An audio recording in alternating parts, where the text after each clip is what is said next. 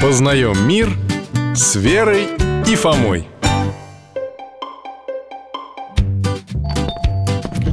Михаил Гаврилович, здрасте Здравствуйте, дядя Миша Вот решили к вам заглянуть ненадолго Очень рад, заходите Алтаюшка, привет! Дядя Миша, давно спросить хотела А сколько Алтайке лет? Он старенький? Ну что ты придумываешь, Вер? Смотри, как он скачет Да, Вера, Алтай у нас в самом расцвете сил Это хорошо А, а почему с такой грустью?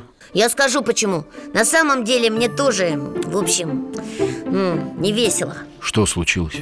Знаете старушку в соседнем подъезде, у которой рыжий котик?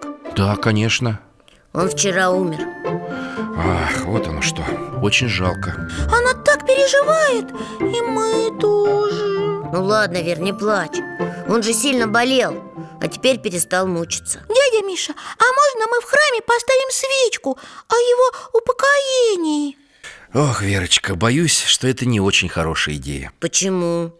А давайте вспомним, почему мы молимся об усопших Ну потому что мы находимся с ними в этом, э, в молитвенном общении Верно, а еще? И еще потому, что наши молитвы им помогают Да, например, проходить мытарство Когда бесы человеку всякие его грехи припоминают Ну вот, а у животных грехов нет Разве? Они иногда очень даже противные бывают А некоторые вообще друг друга едят Это грехопадение человека заставило их измениться и нападать друг на друга. Но все равно в самих животных нет взаимной злобы или ненависти. Они только поддерживают свою жизнь.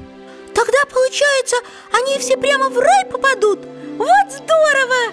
В священном писании точно не сказано о судьбе животных.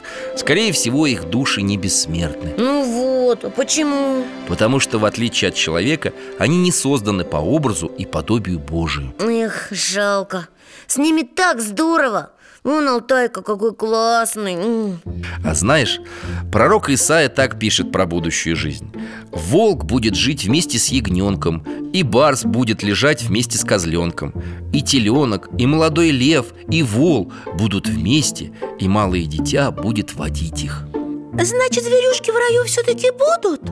Не станем гадать Но будем надеяться, что тот, кто праведно прожил свою жизнь Может быть и встретит в будущем мире любимого котика Или верного пса Вот было бы здорово! Только давайте не забывайте о том, что все мы в первую очередь готовимся к встрече с Господом, а не с домашними питомцами, да? Ну это правда И я так думаю, Михаил Гаврилович Раз мы точно не знаем про их загробную жизнь Лучше заботиться о них, пока они здесь, с нами Вот это разумный подход. А о живых можно молиться? А живых можно, ведь они созданы как близкие друзья человека. И мы за них отвечаем И записки можно подавать Нет, этого делать нельзя.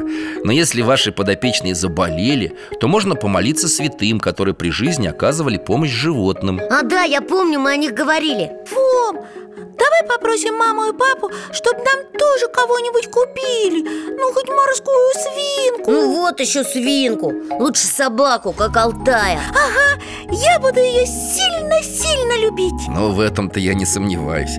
Только не забывайте при этом про главные заповеди. Я помню Возлюби Господа Бога твоего всем сердцем твоим и всей душою твоею и всем разумением. И вторая, возлюби ближнего твоего, как самого себя Вот, Правильно, Верочка, молодец.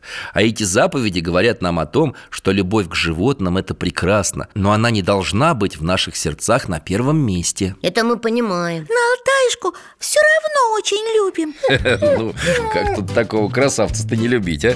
Спасибо, Михаил Гаврилович, нам уже пора Мы пойдем Спасибо, до свидания, дядь Миша Пока, Алтайка До свидания, ребята.